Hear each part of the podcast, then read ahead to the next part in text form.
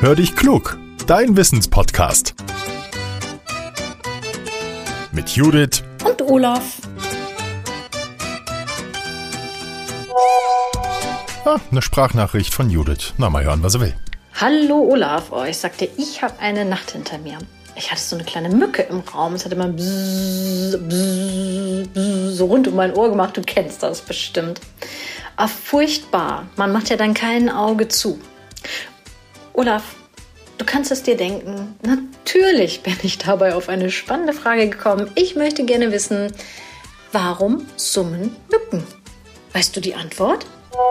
Hallo Judith, du als ich gesehen habe, um, ähm, um welches Thema es in dieser Podcast-Folge geht, da habe ich natürlich gleich geguckt. Das ist ja ein schönes akustisches Thema. Finde ich nicht hier irgendwo eine summende Mücke? Ich wollte gerade eine mückende Summe sagen. Finde ich hier nicht irgendwo eine summende Mücke? Und ich habe einige gefunden, aber ganz ehrlich, keine dieser Mücken. Keine kommt an dich heran, liebe Judith. Komm, wir hören es uns nochmal an.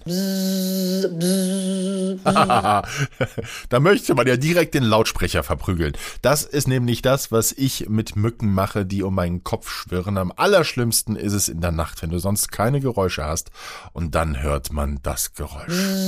Ja, oder eben das von der Originalmücke. Jetzt lass uns mal schauen. Das Summen, Judith, entsteht im Vorderkörper, wenn die Mücken fliegen. Schlagen die Tiere die Flügel zusammen, dann ziehen sich die Muskeln zusammen, danach entspannen sie sich wieder und bei dieser blitzschnellen Bewegung gerät eben auch die Luft in Schwingung und das Ergebnis wir hören ein Summen. Was für uns nervig ist, ist für die Mücken aber eine gute Sache, denn Männchen und Weibchen erkennen so einander. Das Summen der Männchen klingt etwas höher, das liegt daran, dass sie schneller mit den Flügeln schlagen als die Weibchen. Die weiblichen Mücken, das sind übrigens die, die unser Blut haben wollen, wenn sie uns stechen. Das brauchen sie, um Eier bilden und schließlich für Nachwuchs sorgen zu können. Als vierfacher Vater würde ich jetzt sagen, ich drück da mal ein Auge. Nein, ich haue trotzdem nach euch, liebe Mücken. Wie stechen sie? Die Mücken haben einen Saugrüssel und der ist so gebaut, dass er unsere Haut einritzen kann. Es entsteht ein kleiner Schnitt und in den gibt die Mücke ihre Spucke. Warum? Mit den Stoffen darin sorgt sie dafür, dass das Blut nicht gerinnt. Es bleibt beim Saugen flüssig.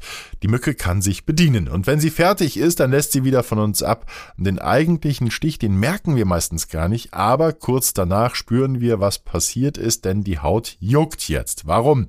In der Spucke der Mücke Blutstücke sind verschiedene Proteine und der Körper, der wehrt sich gegen diese fremden Stoffe, er will sie wieder loswerden. Das Jucken und Anschwellen sind also sowas wie eine Abwehrreaktion. Jeder Mensch reagiert dabei unterschiedlich. Bei manchen Leuten ist so ein Stich heftiger als bei anderen. Ich hebe die Hand in diesem Augenblick. Wer dem Juckreiz nachgibt, der tut sich nichts Gutes, sagen Fachleute. Üblicherweise juckt es dann nämlich noch mehr.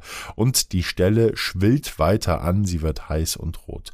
Gut ist es dagegen, einen Stich ganz einfach zu kühlen. Das hilft. Wenn die Mücken uns stechen, dann ist es egal, welche Blutgruppe wir haben, wie alt wir sind oder ob wir Mädchen oder Junge sind. Danach gehen die Insekten nicht. Aber was sie anlockt, das sind Parfüm und andere Duftstoffe. Wer darauf verzichtet, der zieht die Mücken nicht so sehr an. Er hat bessere Chancen, nicht gestochen zu werden.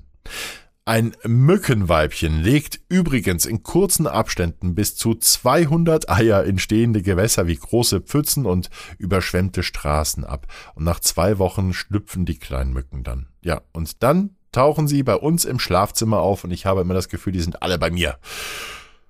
Ihr Lieben, Frage beantwortet. Nächsten Mittwoch melden wir uns wieder mit einer neuen Wissensfrage. Vielleicht kommt die dann ja auch von euch. Wenn ihr eine spannende Wissensfrage habt, dann nehmt sie einfach mit eurem Smartphone auf und schickt uns die Datei an hallo at podcast-factory.de und verratet uns dann bitte auch euren Namen und wo ihr wohnt. Gefällt euch unser Podcast? Dann haben wir noch eine Bitte, teilt ihn doch, was das Zeug hält. Dann werden wir noch ein bisschen bekannter und darüber freuen wir uns. So, jetzt äh, sage ich Tschüss und bis zum nächsten. Euer Olaf.